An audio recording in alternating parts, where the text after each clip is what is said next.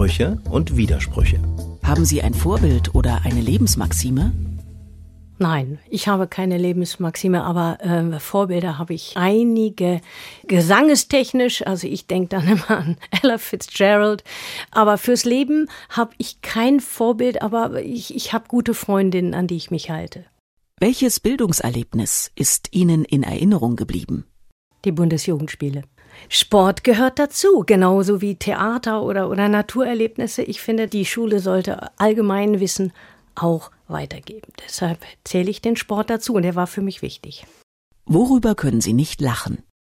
Wenn ein äh, Witz gar zu vorhersehbar ist. Wenn er angaloppiert kommt und man hört ihn galoppieren. Und ja, ich kann über vieles, also Mainstreaming nicht lachen.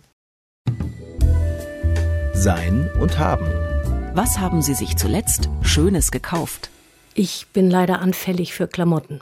Ich habe mir eine Bluse gekauft, aber nicht nur eine Bluse, sondern auch noch andere Sachen, die ich eigentlich gar nicht bräuchte. Mein Kleiderschrank ist leider zu voll. Welches Buch würden Sie niemals weggeben? Vom Winde verweht.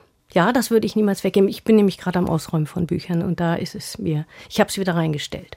Das war eins meiner prägendsten Bücher, als ich noch sehr, sehr jung war. Ich fand Scarlett O'Hara toll und später habe ich mich dann auch für den amerikanischen Bürgerkrieg interessiert. Das ist jetzt das erste Buch, was mir eingefallen ist. Wann fühlen Sie sich am lebendigsten? Wenn ich mit Freunden oder Freundinnen scherzen kann. Gott und die Welt. Woran glauben Sie?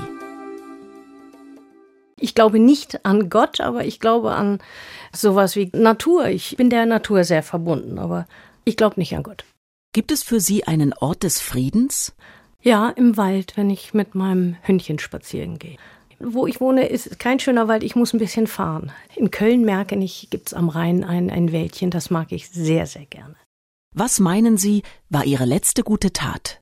Ich habe einer Nachbarin meine Telefonnummer gegeben, damit ich sie ins Krankenhaus fahren kann. Die ist schwer krank und äh, das habe ich gerade heute Morgen gemacht. Freud und Leid. Wovon haben Sie zuletzt geträumt?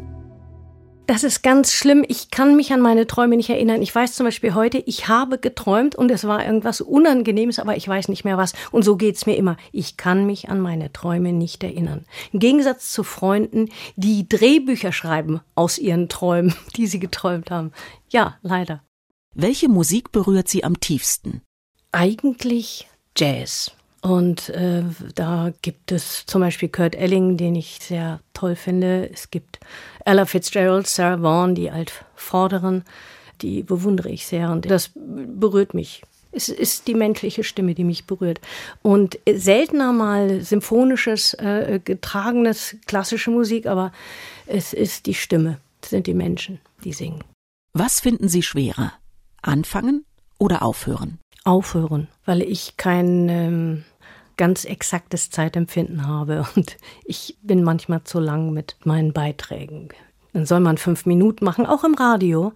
Und dann sind es doch sieben oder acht. Also aufhören ist schwerer.